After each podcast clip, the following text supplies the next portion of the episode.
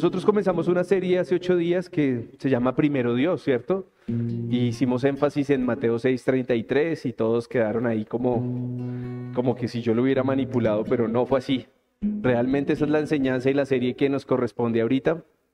Y yo estoy muy contento porque me encanta hablar de Mateo 6:33. Creo que desde que me convertí realmente y dejé de asistir a la iglesia a dormirme, eh, es el versículo que más me emociona, que más me identifica. Y yo quiero que hoy lo veamos de una manera práctica, porque aunque hace ocho días aprendíamos que la prioridad es Dios, ¿cierto? O sea, lo más importante es Dios y que todas las demás cosas llegarán por añadiduras, pues eso se escucha fácil, pero de ahí hacerlo, ¿qué tan lejos estamos, no? Y eh, creo que cada uno de nosotros puede tener muchas cosas importantes en la vida. Por ejemplo, esta mañana me acordaba de una mujer que tiene a su mamá enferma y decía, ¿cómo estará? ¿Cómo seguirá? No le he preguntado. Y yo decía, eso debe ser lo más importante en este momento en la vida de ella. Claro, decimos amar a Dios, decimos seguirlo, pero cuando un ser que amamos como nuestra mamá está enfermo, tiene un diagnóstico que no, no avanza, que no se, no se ve bien, pues ¿será que realmente en ese momento puedes decir, no, sí, primero Dios?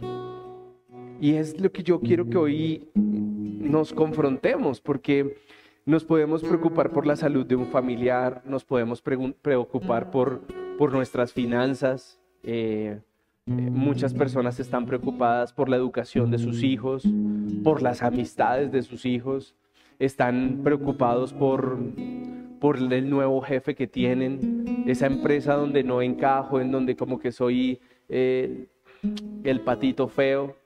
Y siempre en el desarrollo de nuestra vida tenemos muchas, muchas dificultades, ¿no? Entonces, eh, eh, decir que Dios es prioridad se puede volver una muletilla y una muletilla muy común de decir, no, no, sí, primero Dios. Pero la realidad es que como seres humanos, em, tú puedes tener muchos miedos y puedes tener muchos, lo, lo veíamos hace ocho días, que al final de cuentas son temores los que nos llevan a colocar cosas por encima de Dios y que cuando lo buscamos a Él es que Él nos puede quitar los temores. Pero el estar preocupado y el estar pendiente de cosas secundarias hace parte de nuestro día a día. Y, se los voy a decir en algo tan sencillo. Usted en su trabajo, cuando llega, lo primero que mira es que tiene pendiente. Porque usted sabe que dice, uy, no, no puedo quedar mal, este informe hay que hacerlo hoy. Eh, cualquier cosa, usted va a tener que comenzar a mirar qué es lo que realmente pasa. Y entonces cuando viene un loco de estos y dice, busquemos primero a Dios, eh, pues usted va a decir, no, no, hermano, póngase serio. Usted no sabe cuántas cosas tengo yo a la semana. Tengo compromisos, tengo trabajos, tengo problemas en la universidad, tengo compromisos financieros que no he cumplido, eh, tengo los chinos pidiendo el carro de último modelo y, usted diciendo que busque a Dios. Entonces, hay veces nosotros decimos, es, es muy difícil, es muy difícil e, entender ese tema de buscar a Dios como prioridad, ¿no? Porque eh, muchos podemos hoy decir, no, pues que si no trabajo, no como. Sí, si usted se queda dormido, apaga su celular y, no a la oficina, pues, pues ahí son retos importantes. Pero bueno, la invitación de esta serie precisamente es que busquemos a Dios de la manera que Él nos busca a nosotros. Y aquí voy a tocar algunas fibras un poquito difíciles porque durante muchos años nos enseñaron que buscar a Dios es venir a la iglesia. Buscar a Dios es hacer lo que un pastor dice. Eh, buscar a Dios es, o darle la prioridad a Dios es em,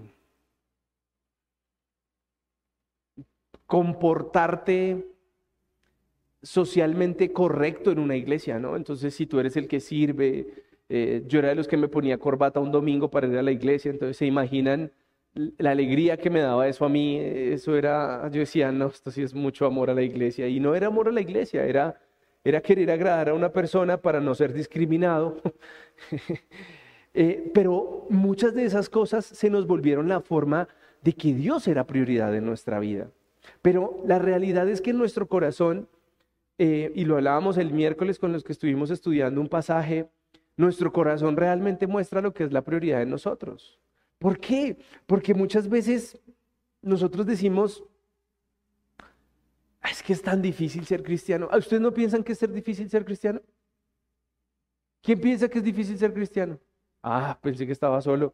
Porque uno comienza a decir, ah, no, no puedo mentir, eh, no puedo maldecir, eh, no puedo desear la mujer del prójimo. ¿Qué otras ayúdenme? Ah, no puedo jurar el nombre de Dios en vano. Eh, ¿Qué más? No robar. ¿Qué más? ¿Qué más nos enseñaron? Ah, no murmurar. ¿Qué más? ¿Qué más? Todo eso es difícil o no. Uno cuando comienza a hacer el checklist dice, uy, murmuré. Ay, uy, ese señor de la moto, quien Dios lo bendiga, pero...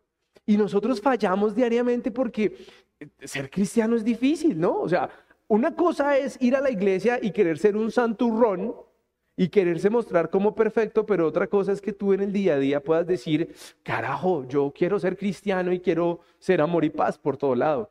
Pero eso es bien difícil. Pero imagínense que hoy vamos a ver la manera práctica porque Jesucristo estoy seguro que también dijo, estos manes los llenaron fue de leyes y les enredaron la vida. E, eso lo pienso yo, no, eso no fue que lo haya leído en alguna parte, pero estoy seguro que el hombre dijo, esto está muy difícil. Y miren que en este pasaje que vamos a estudiar, yo siento que hay hay un bono, hay, hay como, es que en, los videojuegos se llama un bonus track. ¿Sí? Bueno, no mentiras, eso comenzó en los LPs o en los CDs. Decía que traía un bonus track, era que traía algo adicional, porque era algo que tú no conseguías, ¿no? Los que no saben de LPs y de coger la agujita, eh, no saben de eso, sino solo nacieron en YouTube estas bellezas, entonces no creo que conozcan de eso. Pero yo pienso que en este versículo hay algo adicional que nosotros no hemos logrado captar.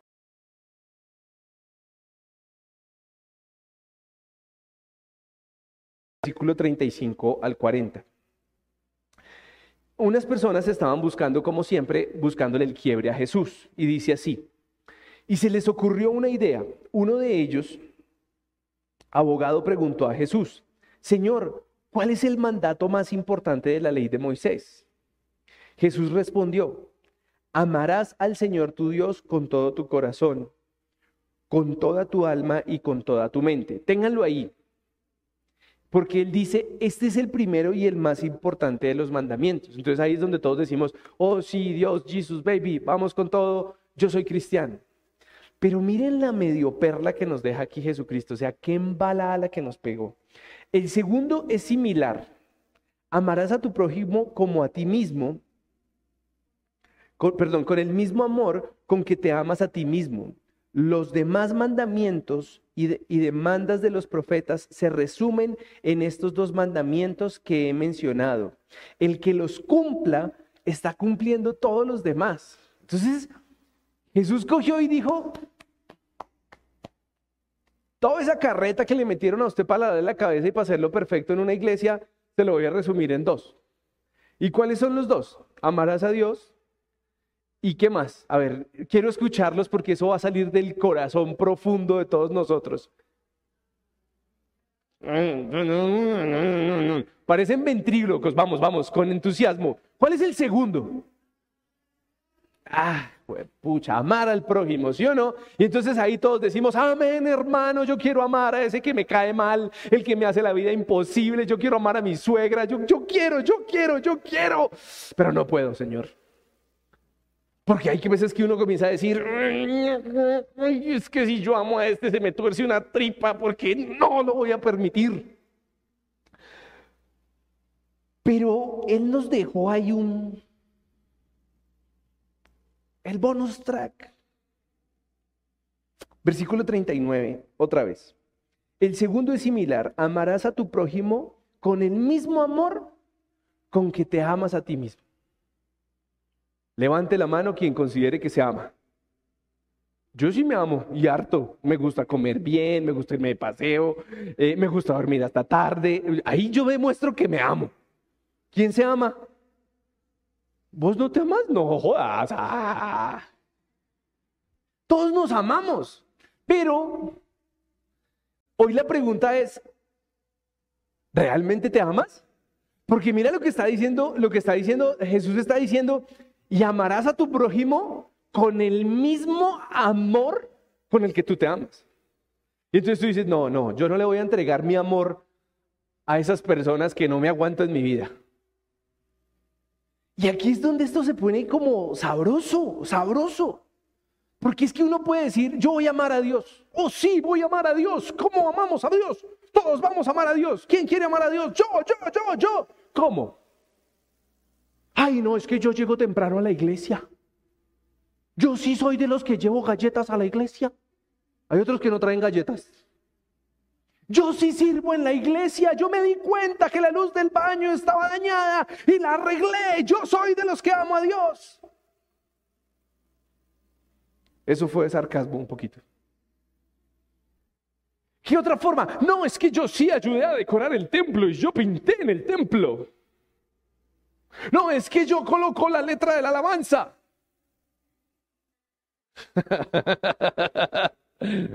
Yo soy el que cuadro las cámaras. Yo sí amo a Dios. ¿Quién dijo eso? Nos enseñaron a amar a un Dios queriéndole mostrar una servidumbre. Nos enseñaron a, ay no, ame a Dios, llegue temprano y tráigale café al pastor.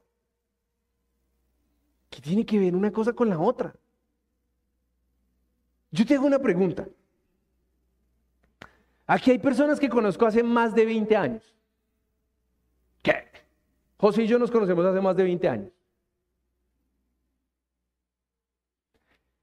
Y no es que Él me sirva a mí, ni que yo le sirva a Él. Es una amistad que se ha construido por compartir momentos en conjunto. Entre ellas hubo parrandas en el mundo. Sí, acabamos hasta con el agua al florero. Pero hoy en Cristo tenemos algún propósito en común de querer contar nuestra nueva vida. Pero la pregunta es, ¿tú cómo generas relaciones de amor con las personas? ¿Sirviéndole? Oh, distinguidísima esposa, hoy te voy a servir en todo lo que tú digas. Sí, ahí sí todos dicen, amén. No, no, no, sin aplausos. Porque es que, ¿quién? Ay, no, entonces que lo cambio. Oh, amadísimo esposo, hoy haré todo lo que tú digas, soy tu esclava. No.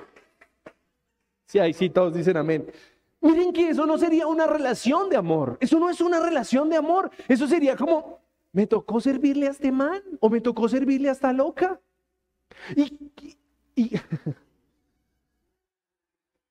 cosas que se salen. Pero a donde quiero llevarlos es que a nosotros nos enseñaron que el, el, decir que Dios es nuestra prioridad es mostrarnos como súbditos perfectos de hacer lo que Dios diga. Y entonces muchos dicen, oh sí, yo me levanté a las 3 de la mañana y entonces en la hora cero de Israel oré por la iglesia. Y yo soy de los que digo, no me joda, a las 3 de la mañana yo estoy durmiendo. O sea, si la forma de amar a Dios es que, hoy sí, hoy me levanté muy temprano y no dormí, intercedí por todos mis hermanos en la fe.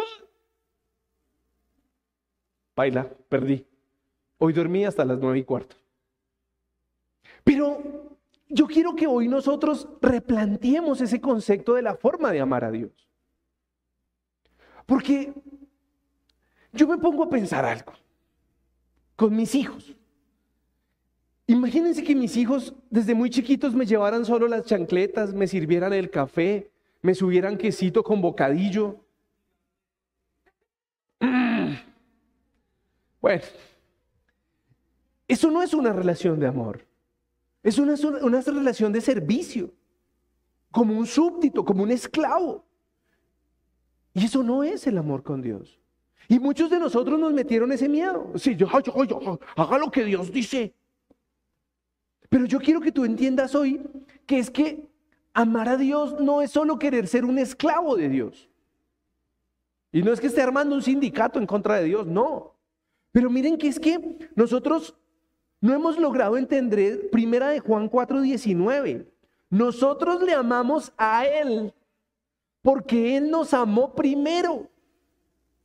Entonces tú no amas a una persona para que sea tu súbdito.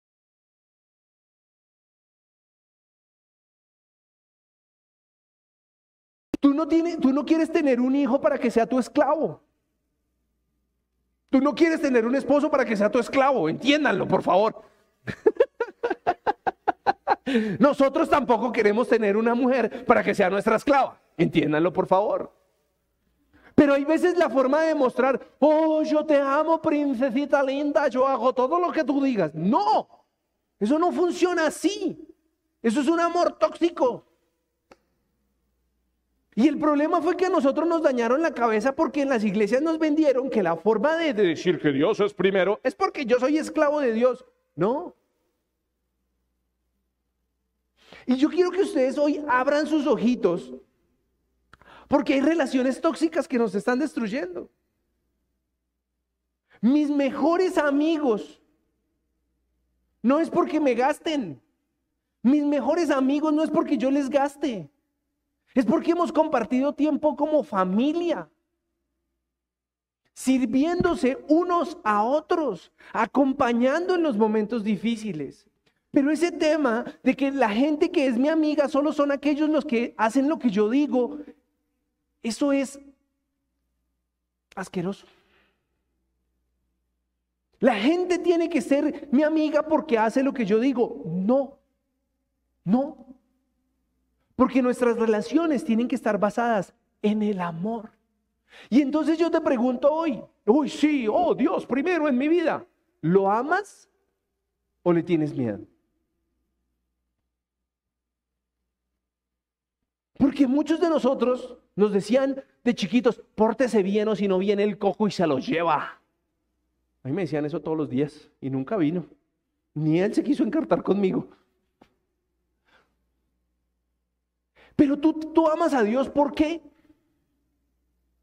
Es que Dios es lindo. Es que Dios es amor. Y entonces muchos dirán, oye, ¿yo por qué amo a Dios? Ahora, cuidado, porque si hoy no sabes por qué amas a Dios, es muy difícil amar a alguien que no conoces. Y ahí es donde yo quiero que tú te preguntes, todo de lo que estás haciendo como cristiano, ¿de dónde salió? ¿Te lo inculcaron? ¿Lo aprendiste por repetición o te nace hacerlo? No, es que yo voy a la iglesia porque me toca. En esta no, tranquilo. Miren, ¿qué es lo, lo más importante de eso? ¿Cuál es la naturaleza de Dios? Imagínense esto. Tengo un ejemplo, pero mi esposa me deja hablar una semana, entonces no. No, no me tientes. No, no. Miren, miren esto, pónganse juiciosos, pónganse juiciosos. Imagínense que usted comienza a tener gente a cargo. miren que usted comienza a tener gente a cargo y no los deja pensar. A mí me encanta porque desde que yo comencé a liderar este, esta locura, yo dejo que todo el mundo haga lo que quiera. Y nadie me puede decir, usted me prohibió. Mi hijo, haga lo que quiera. Me quiero casar, cásese. Usted es el que va a vivir con ella. Pero Dios en su infinito amor dijo, vamos a crear esta mano de locos, vamos a dejar que se reproduzcan como conejos. Ay, no, ay, ay, no, pues, todos son vírgenes hasta los 40. Ay. Pero bueno, ahora, él dijo, ellos tienen que tener la posibilidad de amarme porque les nazca y no porque sea algo impuesto. Pero hoy la realidad es que muchos de nosotros no amamos a Dios. Lo vemos como por allá, como el señor rector. Que uno no quería que lo llevaran a rectoría porque cuando uno iba a rectoría era que lo iban a regañar, suspender o sancionar. Se los digo por experiencia propia. Entonces, la pregunta hoy es, ¿tú qué tan cerca estás del amor de Dios? John, yo no conozco el amor de Dios. No está mal. Por lo menos nos damos cuenta de una vez. ¿Por qué? Porque el que no ama no ha conocido a Dios porque Dios es amor. Y ahora, ¿Qué es amar a Dios con todo? Una mamá que levante la mano. ¿Qué estás dispuesta a hacer por tu hijo? Lo que sea, ¿sí o no? Si nos toca irnos a Hong Kong a rescatarlo, ¿qué hacemos? Nos vamos para Hong Kong. Eso es amar con todo. Alguien que tenga una mascota, que levante una mano. ¿Qué estás dispuesta a hacer por tu mascota? Todo. ¿Sí o no? Los hijos en algún momento uno quiere hacer lo que sea por ellos.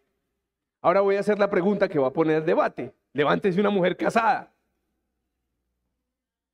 Sí, una mujer de casada. ¿Ninguna? Ah, bueno, ahí, ahí. ¿Qué están dispuestas a hacer por su esposo?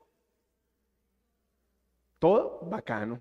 Hay algunas que lo están pensando como, ¿será cómo se portó esta semana? Porque algunos de nosotros nos guardamos amor. Algunos de nosotros decimos, depende cómo se porte. Ah, porque yo sé la respuesta, nosotros haríamos lo que fuera.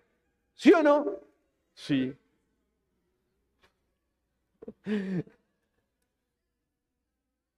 Claro. Es que ustedes son, ustedes son puro amor. Bueno, ahora, una cosa es que nosotros digamos, yo amo a Dios con todo. ¿Sí o no? Eso sería, se escucharía espectacular. Muchos de nosotros hoy estamos diciendo, yo como que no lo amo. A mí lo que me hicieron fue tenerle miedo. Y entonces que de pronto Dios está bravo conmigo y por eso no me habla. Yo no sé si a ustedes les decían, no, no se porte mal porque Dios se pone bravo con usted. A mí me decían también eso. Entonces desde ahí yo dije, ah, no, pues si ya está bravo.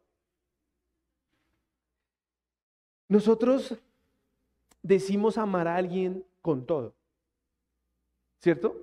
Pero como a mí me gusta ser extremista, ¿darías un riñón? ¿Darías un pulmón? No, no miren a nadie, ustedes solo contéstese allá. Porque cuando tú dices, no, yo amo con todo mi corazón a Papacho, ese es gratis, ese no cuesta. Pero cuando tú dices, yo amo con todo, y es mi propia vida, ¿qué, qué pasa? Uy, no, venga, se puso brusco. Ese es amar a Dios. ¿Por qué? Porque es muy fácil decir que amamos a Dios. Pero ¿cómo le demuestras que amas a Dios?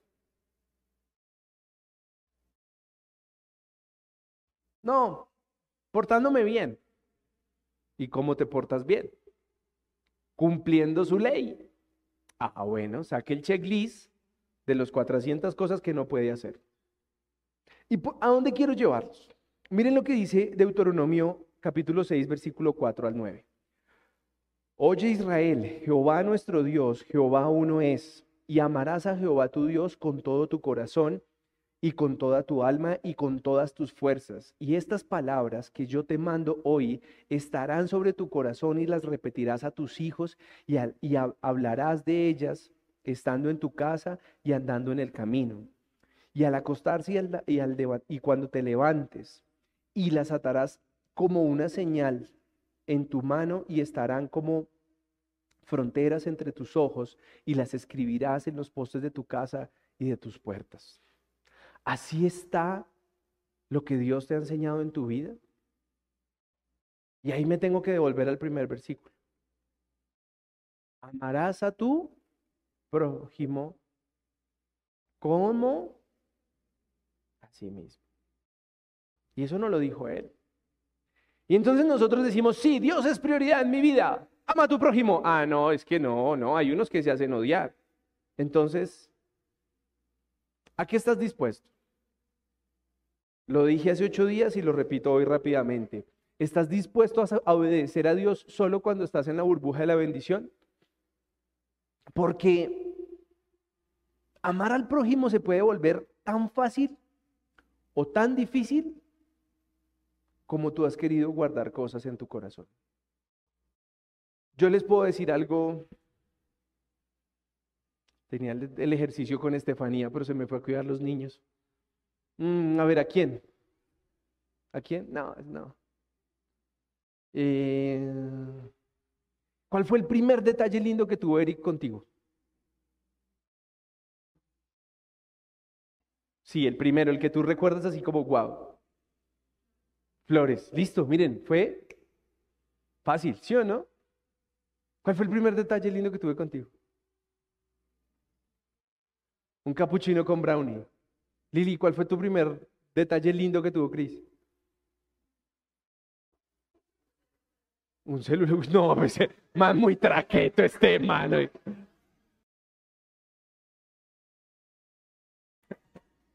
No, ya, ya. Y, uno, y uno regalando un capuchino con un brownie más, más pelado en la universidad. Quieto. Miren que ellas pueden recordar algo muy rápido, algo lindo, ¿cierto? Pero si yo les pregunto, ¿qué hicimos feo? ¿Está presente?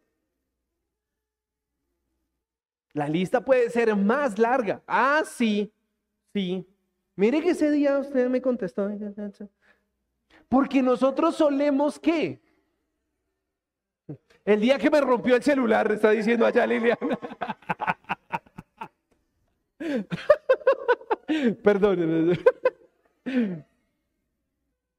¿Por qué? A los ocho días. Porque miren, miren que lo que pasa, por lo que nosotros no podemos amar de lleno algo o a alguien. Y miren lo que dice Levítico 19, 18.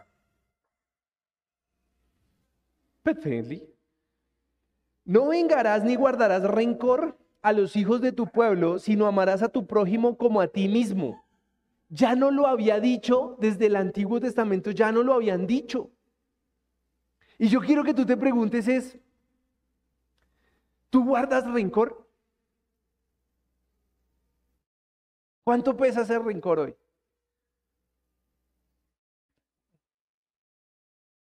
¿Se busca? ¿Por qué? Así como algunos lograron recordar algo lindo, yo pregunto, ¿hoy guardas rencor? No, no, solo amor y paz. Este man tiene 13 años y dice que ya guarda rencor. ¡Wow! Yo creo que muchos guardamos rencor. Que nos queremos, queremos ser muy políticos y decimos, no, yo no guardo rencor. Pero guardamos rencor a muchas personas a muchas personas. Y miren lo que dice, lo que dice la Biblia, no te vengarás ni guardarás rencor a los hijos de tu pueblo.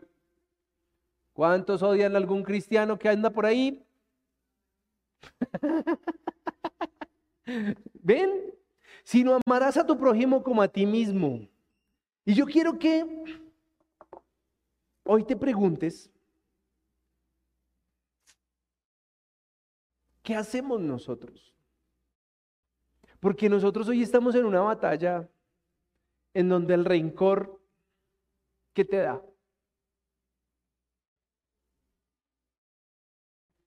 Voy a decir algo, yo voy a contarles una anécdota de cuando yo era niño.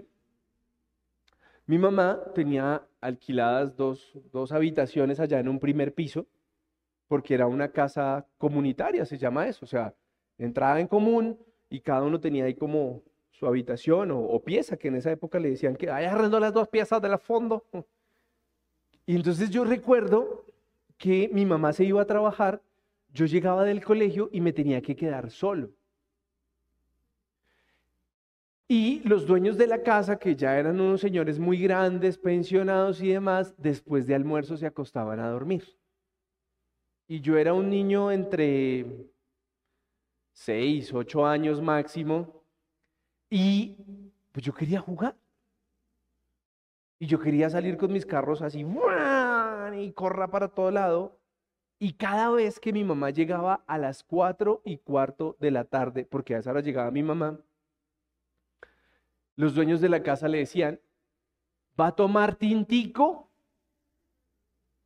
Y era las quejas de todo lo que yo había hecho en el día y mi mamá bajaba, pero feliz conmigo, o sea, por unas ganas de acabarme. Y yo, yo ya no quería que mi mamá llegara. Porque yo sabía que mi mamá llegaba, dejaba la cartera, se cambiaba los zapatos, subía a tomar tinto, le daban las quejas de lo que yo había hecho y ella llegaba a cobrarme las, las, que yo había hecho. Entonces, imagínense cómo yo durante mucho tiempo guardé rencor. ¿Guardé rencor a quién? A mi mamá. ¿Guardé rencor a quién? A los dueños de la casa. Pero la realidad es que la culpa de eso, ¿de quién fue? ¿De quién? Mía. Porque yo era el que se cogía un, me acuerdo tanto un carro de esos, hoy, no se lo comprarían a un niño porque era todo metálico y se hubiera cortado uno por todo lado, pero en esa época se lo regalaban a uno. Y entonces yo cogía ese carrito y por todo el corredor lo hacía sonar. Pues imagínense una persona queriendo dormir con un carro de esos sonando. Y yo lo hacía a propósito. Porque yo sabía, a ver, ¿cómo es Pítela? Siempre perdía. Pero nosotros somos tan voluntariosos que muchas veces nuestros comportamientos llevan a que otras personas estén prevenidos con nosotros y fuera de eso nosotros terminamos odiándolos. Y entonces yo te quiero preguntar hoy, porque tú hay algunas cosas que me vas a decir, no, John, es que, o sea, una cosa es ser cristiano y otra cosa es ser pendejo. Yo a ese no lo perdono. Ese que no se vuelva a meter conmigo porque es que se tocó las fibras de mi corazón. ¿Será? ¿O será que tú lo permitiste? ¿O será que tú también fuiste partícipe de esos hechos que hoy ya no te gustan? Y entonces hoy tenemos una pelea casada con todo el mundo para decir a mí nadie me va a ver la cara de pendejo. Y de esa manera es que yo me defiendo. Entonces, muchas de las cosas que nos hacen a nosotros decir que no podemos amar de lleno a nuestro prójimo son consecuencia de nuestros actos. Hay gente que está hablando mal de nosotros porque nosotros hablamos mal primero de ellos. Hay gente que está murmurando de nosotros porque nosotros en otro momento murmuramos mal de ellos.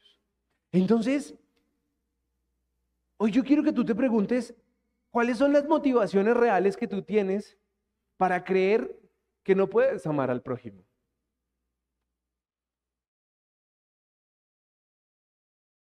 Y entonces usted me va a decir, no, esto está muy loco. O sea, usted me está diciendo que para darle la prioridad a Dios, yo debo amar al prójimo. Peleen con la Biblia. Pero este tema está tan chévere que quiero que leamos este pasaje. Romanos capítulo 13, versículos 8 al 10. Ahí hay, uno, hay una partecita inicial, pero el contexto comienza como en la mitad del versículo.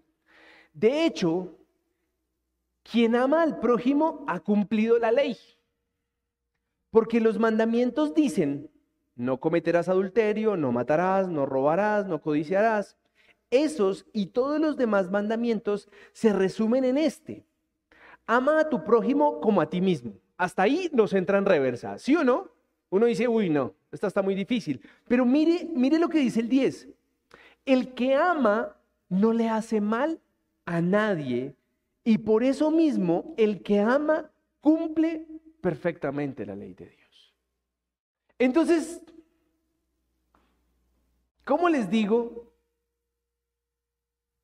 que nosotros debemos amar a la gente? ¿Por qué? Porque es que yo no quiero atacar a nadie, pero miren, mucha gente cuando, cuando tú le dices, bueno, ¿y tú en qué crees? No, yo creo en Dios. Oh, sí, yo creo en Dios. ¿Y por qué? No, yo hago buenas obras. Esta semana, claro, mostrándose y luciándose en las redes sociales porque le dan comida a habitantes de calle y yo, ay Dios, Señor, bendícelo, llévatelo antes de que yo tenga que mandártelo. Una persona que quiere destruir, que no entiende por qué hacemos las cosas que hacemos. ¿Qué necesita?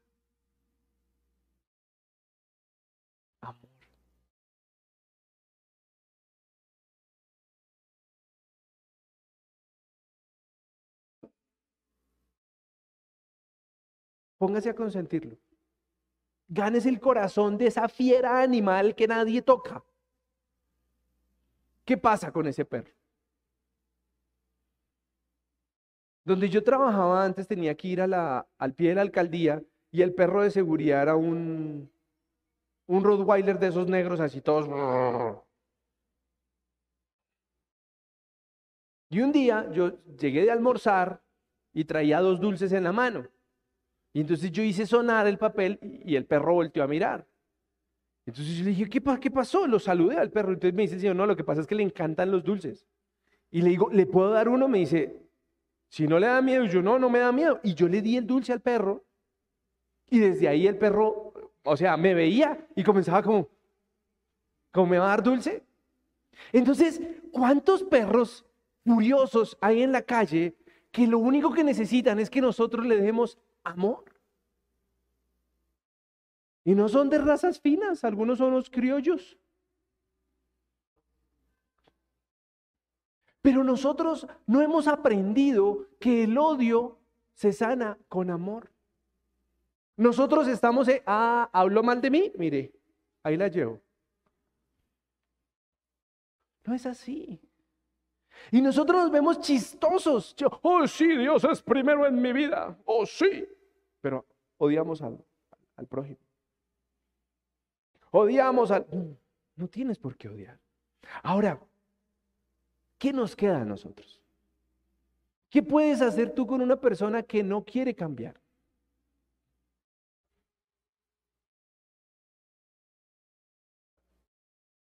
Me gusta. Me gusta. Eh, él acaba de decir orar y darle amor. ¿Cuántos quieren se despertó este man. ¿Cuántos quieren orar y darle amor a alguien con el que estás molesto? Nadie. Si mi hijo cuando lo corrijo quiere botarme por la ventana. Entonces, nosotros estamos acostumbrados a qué? Oh, sí, Dios es primero en mi vida. Amén. ¿Por qué? ¿Por qué vienes a la iglesia? ¿Por qué lees la Biblia? ¿Por eso Dios es primero en tu vida? No creo. Y hoy es lo que quiero cambiarte. El mensaje crucial está en dos puntos. Si tú no te relacionas con Dios a través del amor, no lo conoces. Yo no siento que Dios me ama que porque yo vengo aquí predico. Yo creo que son los momentos en donde dice, ay, otra vez abrió la bocota. Pero, ¿qué hacemos? Pero yo lo amo por todo lo que Él me ha permitido vivir. Y porque cuando yo me siento solo, cuando yo me siento cansado, cuando yo digo, no, esto es de locos, yo no sigo con esto, Él dice, estoy tranquilo, aquí estoy yo.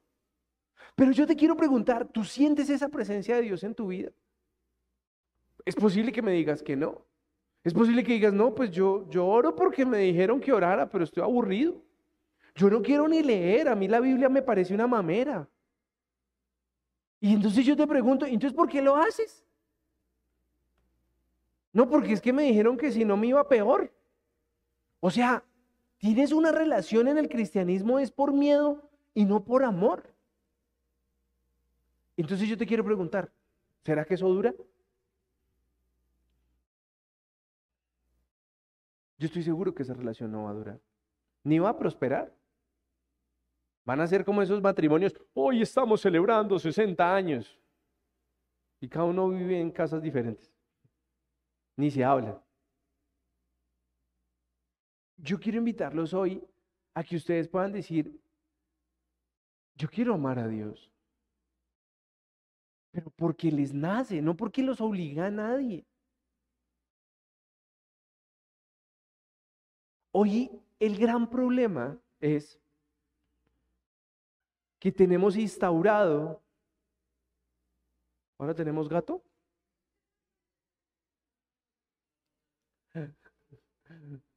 Perro loco. Tenemos instaurado un amor por obligación. Y yo les voy a ser muy sincero con esta pregunta. Traigan a su mente esa persona que ustedes saben que los ama. Traigan a su mente. ¿Quién, se sabe que lo ama? ¿Qué? Mi papito. No, voy. Imagínense, ¿quién es la persona que usted siente que más lo ama, más lo ama? Algunos dirán mi mamá, mi papá, mi esposo, mi esposa, mi perro, también. Bueno, también, bueno, sí, bueno, persona. ¿Sí o no? ¿Ya la tienen identificada? ¿Listo? Imagínense que hoy usted se da cuenta que es por obligación. ¿Qué piensa usted? Mire, entonces yo te digo una cosa, ¿qué pensará Dios cuando tú dices Dios primero? ¿Por qué? ¿Porque te nace o porque te obligaron?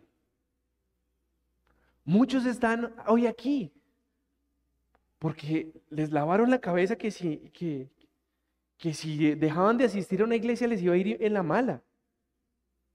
Entonces, imagínense que tú descubras que esa persona que tú dices, es que esa persona es la persona que más me ama, que más está preocupada por mí, que más me consiente, que más me habla, que más me conoce, me ama por obligación. ¡Wow! Se me rompió el corazón.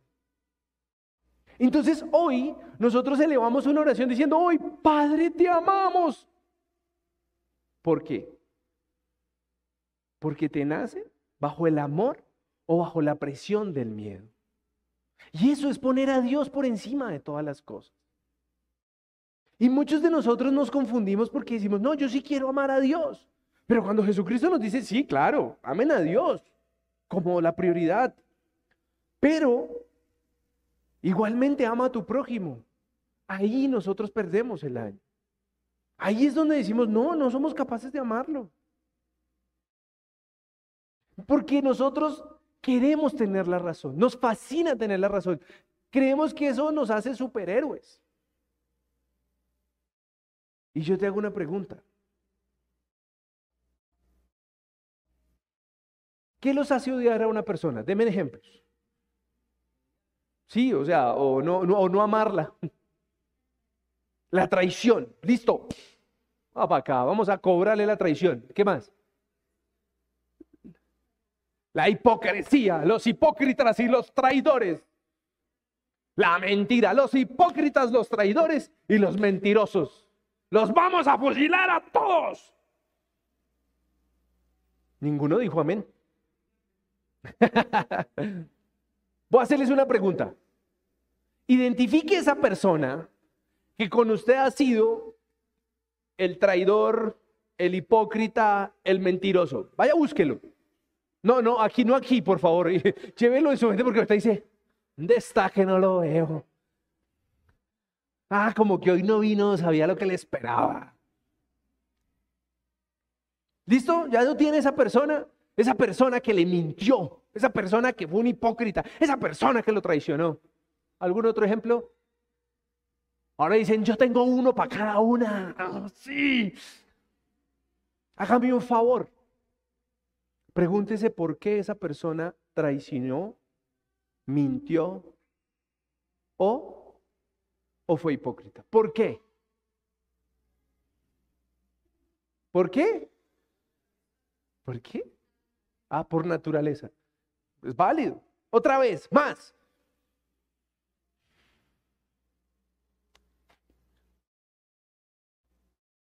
Vamos, los escucho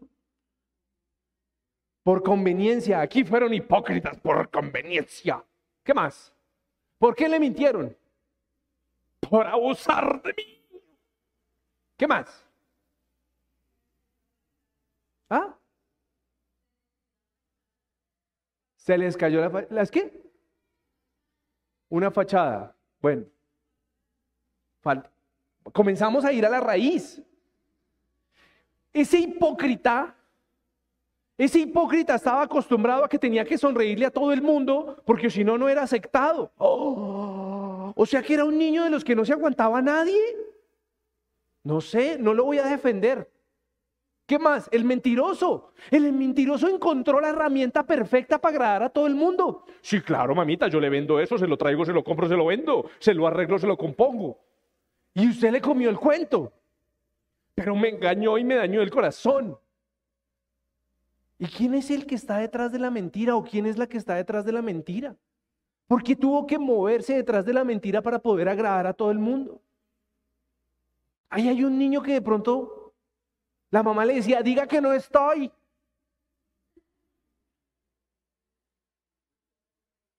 No, no se rían. El, el traidor. ¿Fue traidor que usaste? Sí. El traidor. Dice traidor que un día por conveniencia abusó de mí. ¿Quién es ese traidor? ¿No será un niño que también fue traicionado? ¿No será también un niño que, vio cómo traicionaron a las personas que amaban? Y dijo, a mí no me traicionan. Y les voy a cambiar la pregunta y no me maten, ya me voy. ¿Y tú tienes algo de ese que tanto odias? Me encantan algunas caras que hacen como, ah, no, ya se tiró el juego. Nosotros podemos tener algo, miren, yo puedo tener algo de hipócrita, puedo tener algo de mentiroso y puedo tener algo de traidor. Dependiendo quién cuente la historia, yo soy las tres. ¿O no? Entonces nosotros, ¿por qué tenemos que lanzar juicios? El problema que no nos deja amar al prójimo es porque nosotros hicimos un análisis jurídico, tuvimos un juicio y lo declaramos culpable traidor, mentiroso, hipócrita. Ahí es donde todos decían amén. Sí, claro, ¿cómo no? ¿Y quiénes somos nosotros para juzgar a otro? Que ese es el problema más grave. Hoy todo el mundo quiere criticar, lo hizo mal, mm, tenaz. Mm. Y disculpa, perdóname la educación, preguntarte, ¿Y a ti quién te dio el derecho de juzgar a otro? ¿Alguien puede decir por escrito, un poder por escrito que haya dicho Jesucristo y puedes juzgarlos a todas las ratas inmundas que no van a la iglesia atentamente Jesucristo? Ay, ahí sí habían unos que querían decir amén. No es así. Entonces, el punto nuestro es que no logramos amar. ¿Por qué? Porque hay un juicio. Y hay un análisis nuestro que rechaza todos los argumentos de la defensa. Él puede decir, sí, fui un mentiroso porque me enseñaron a ser un mentiroso. Y tú dices, no, no es válido porque tú me mentiste a mí. Oh, ¡Opale! Y entonces, yo te hago una pregunta, ya, de verdad que ya me voy. Tú ya juzgaste aquí. Y por eso es que puedes decir mentiroso, hipócrita y traidor. ¿Cierto? Entonces eso es de aquí hacia los semejantes, a los que Dios nos manda amar. Y entonces si Dios viene acá, ¿qué te puede decir? ¿Angelito de Dios? O algunos de nosotros también caeríamos en mentirosos, hipócritas, traidores, entonces yo te pregunto una cosa muy sencilla. ¿Tú quieres la misericordia de Dios para que todos mis errores no se vean? La gracia de Dios me alcance para que yo no sea juzgado. ¿Sí o no? ¿Sí o, no? Veo algunos como... Y yo te pregunto, ¿cuál es la diferencia de esa gracia, de esa misericordia que nosotros reclamamos de Dios, pero que no le podemos dar al prójimo. ¿Quién eres tú?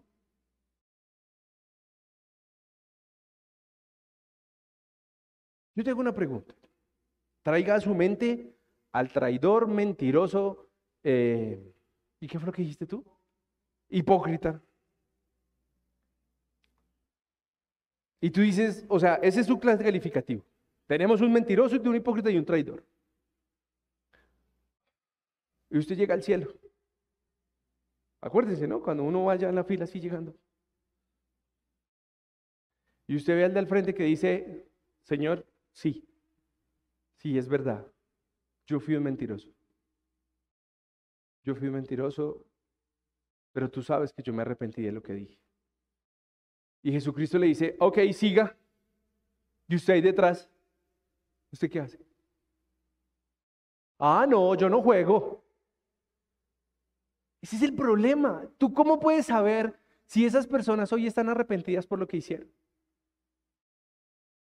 Y miren, el ser humano está tan tostado que si yo traigo aquí al traidor, al hipócrita y al mentiroso y los pongo de rodillas a que les pidan perdón, ustedes dicen, mm, eso es solo por aparentar. Porque no queremos creer, o sea, no, no, no, eso es, mm, el que es no deja de ser. Pero ustedes se están dando cuenta lo que eso traduce que para nosotros no puede haber arrepentimiento de una persona. Para nosotros no hay cambio en las personas. El que es, así es y así morirá. Dios los crea y ellos se juntan.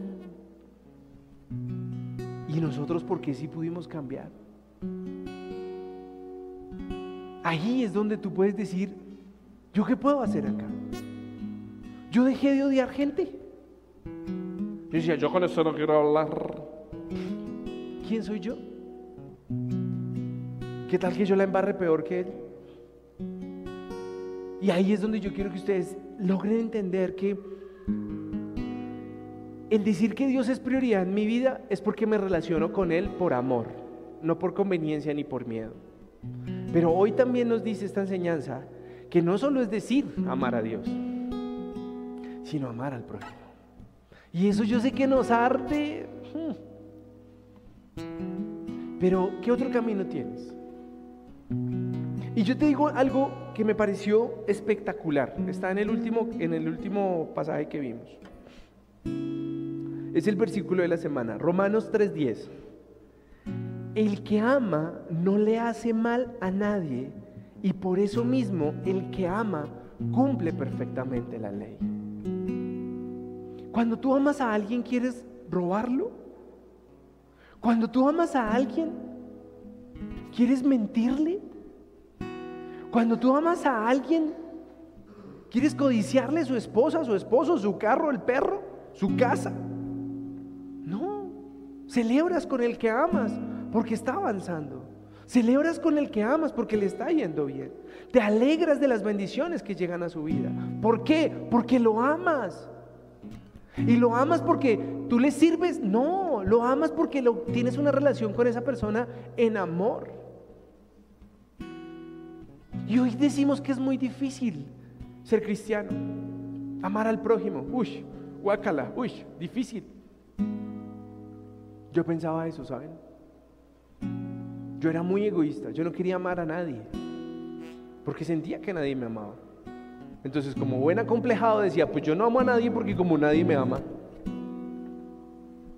Pero ¿saben qué me sanó de eso? Ver estaba alejando de mi vida por ser un amargado, por no querer relacionarme con nadie, por no querer compartir, por no querer escuchar a alguien que pensara diferente. Y hoy me puedo reunir a hablar con mucha gente. Y no tiene que pensar 100% igual a mí, ni siquiera un 50. Si piensa diferente, chévere. Tenemos algo en común y eso disfrutamos. Pero nosotros queremos que la gente tiene que ser igual a nosotros. Y eso me parece como medio ególatra. Y ahí es donde Dios dijo, vamos a crear a este grupo de gente que se va a reproducir como conejos, pero le vamos a dar el libre albedrío para que cuando decidan amarme no sea por miedo.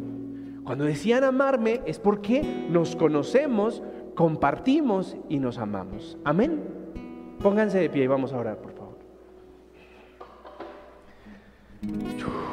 Padre precioso, gracias Señor. Gracias porque Tú nos abres los ojos cada día más, Señor. Yo te pido, te clamo, te suplico que tú destruyas cualquier pensamiento de miedo, de temor hacia ti, como ese padre malo, como ese padre que vive castigando.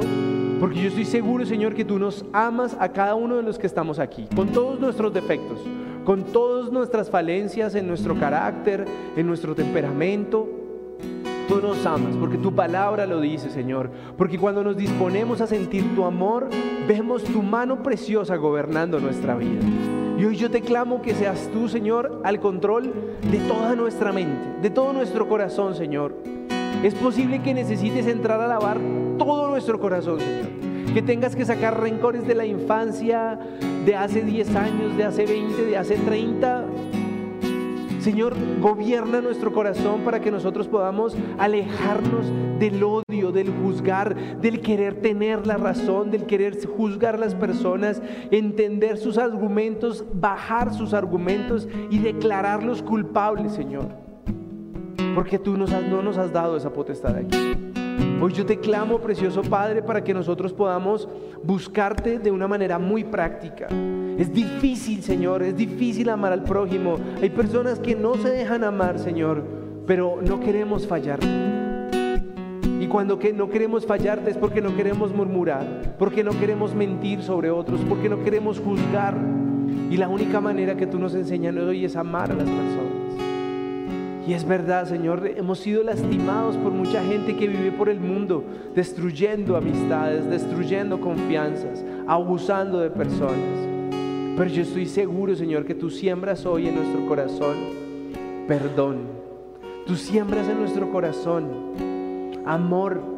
Porque así como nosotros hemos podido cambiar, así como nosotros hemos podido restaurar nuestra vida, Señor, todas esas personas que han fallado y que hemos fallado, podemos volver a ti y aclamar en tu misericordia y en tu amor. Danos ese amor, Señor, para, para poder demostrarle a los demás que tú existes, Señor. Saca de esta iglesia, Señor, todo rasgo de querer juzgar, todo rasgo de querer que todo el mundo sea perfecto, que tenga que ser como nosotros, Señor. Tú nos has elegido a todos para ser un rebaño, para formarnos, para capacitarnos y para que un día podamos ser instrumentos a personas totalmente diferentes. No hay un modelo perfecto, Señor. Y por eso yo te clamo que nos inspires para podernos parecer cada día más a Jesús. Que podamos transmitir el carácter de Jesús, el amor, su misericordia hacia las personas, pero sin juzgarlos, Padre.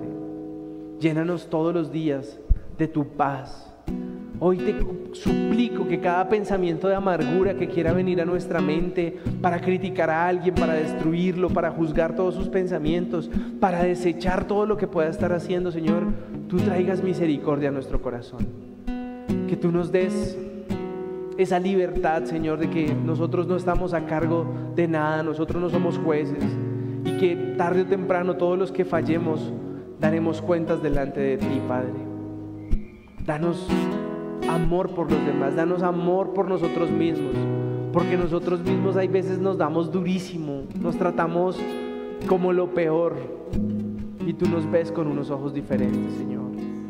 Hoy te clamo por las familias aquí representadas, Señor. Dales amor, dales misericordia para compartirse los unos a los otros, siendo diferentes, con caracteres diferentes, con edades diferentes, con gustos diferentes, Señor. Permite que esas familias encuentren un punto en común en ti.